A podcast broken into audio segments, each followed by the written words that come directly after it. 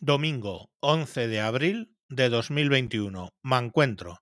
Me encuentro a la escucha de un audio del señor Pifostio donde nos habla de cómo ve él lo del apedreamiento eh, de Vox en Vallecas, eh, del cual hablé hace dos días y que sucedió hace tres. Aquí les dejo con el señor Pifostio. El señor Pifostio al habla en relación a los sucesos del miércoles en el mitin de Vallecas, que no son sino uno más de los sucesos que hemos vivido en los últimos años. El problema no son los líderes de Podemos. Se les pagó quienes les pagaron para hacer lo que han hecho. Hay un plan transatlántico y transcontinental al respecto, que no es un plan perfecto, sino algo sencillo, adaptable y ejecutado en el momento incorrecto y por personas incompetentes. Eso nos ha salvado, de momento, pero recordad, es el líder de Podemos quien habla del tren en el que el Kaiser mete a Lenin. Es tan boca chancla que básicamente se ha comportado como un malo de folletín, contando su malvado plan cada vez que podía. El problema tampoco son los violentos. Llevamos más de una década permitiendo que en Madrid grupos violentos de ultraizquierda manden al hospital a personas y de vez en cuando al cementerio. Hay órdenes de no actuar con una contundencia siquiera comparable a la que se empleó contra los skins de los 90. Y eso es un hecho. El problema no son los malnacidos de la prensa, son sabandijas eternas que actúan como siempre han actuado, actúan como la radio de las mil colinas, atacando a los que no son como ellos deciden que hay que ser y animando a las agresiones y justificándolas después. Son una fábrica de mentiras que mañana se puede cortar de manera muy sencilla, finalizando la publicidad institucional y con unas pocas investigaciones de Hacienda. Y no se hace ni se hizo. No. El problema son o sois los que habitan o habitáis en Equidistán población unos millones de timoratos relativistas de sangre de horchata. Yo no me mojo, son todos iguales. Los equidistaníes son o sois los que tragáis, y a partir de ahora voy a emplear el, la segunda en vez de la tercera del plural, y que se sienta aludido quien se sienta aludido.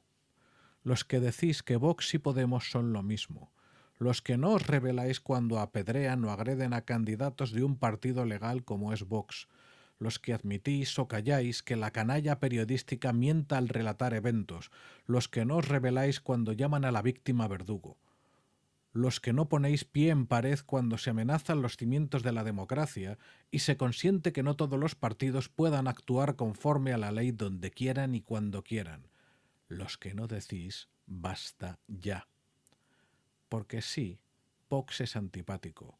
Yo encuentro necesaria esa antipatía hoy, que no es otra cosa que dejar de callar y de otorgar, porque es la ultraderecha o, y quienes se oponen a ellos, las antifascistas. Aunque es el discurso de los que también os odian, o al menos os desprecian y os ningunean, lo compráis o al menos no lo negáis. El problema es que no queréis recordar la historia y sus consecuencias.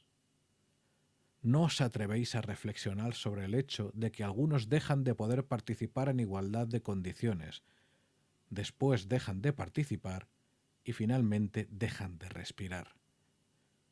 Tenéis vídeos del miércoles pasado donde una alimaña grita ¡A por ellos! ¡Como en Paracuellos!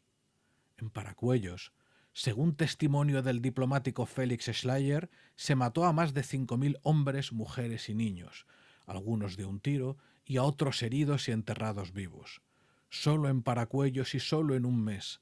Hay un relato demencial de Madrid entre 1936 y 1939.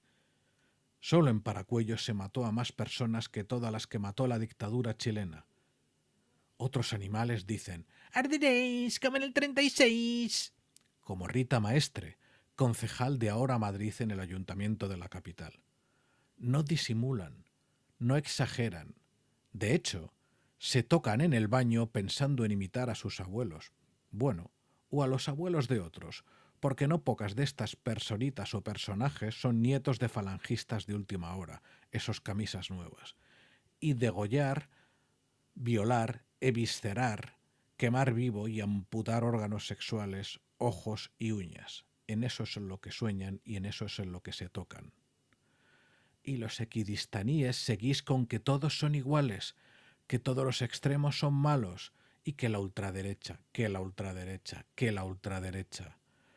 Aunque los actos de agresión de Vox sean exactamente cero, aunque Vox no tenga detrás a grupos violentos como Bucaneros o Distrito 14, solo por decir dos de muchos, a los que se les paga, a los que se les financia, a los que se les dan medios para entrenamiento y que cada vez aumentan sus agresiones.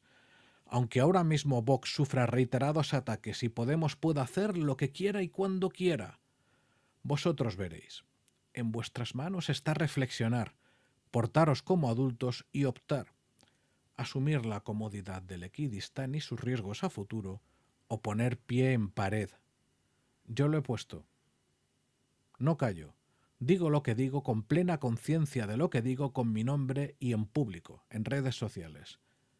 Y al menos en mi distrito voy a acudir a las concentraciones de Vox, a colocarme ante los enemigos de España y a no callar. Buenas noches. Bueno, pues creo que nada más se puede añadir a lo que ha comentado el señor Pifostio, siempre más comedido de vocabulario que yo, pero sin duda bastante afilado.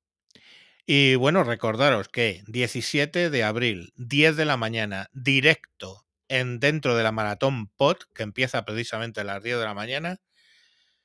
Durante 36 horas, eh, muchos podcasters estarán hablando, pero a las 10 de la mañana del día 17, en directo, señor Pifostio, señor Mancuentro, hablando de la maternidad en el siglo XXI. No os lo perdáis. Venga, un saludo. Adiós.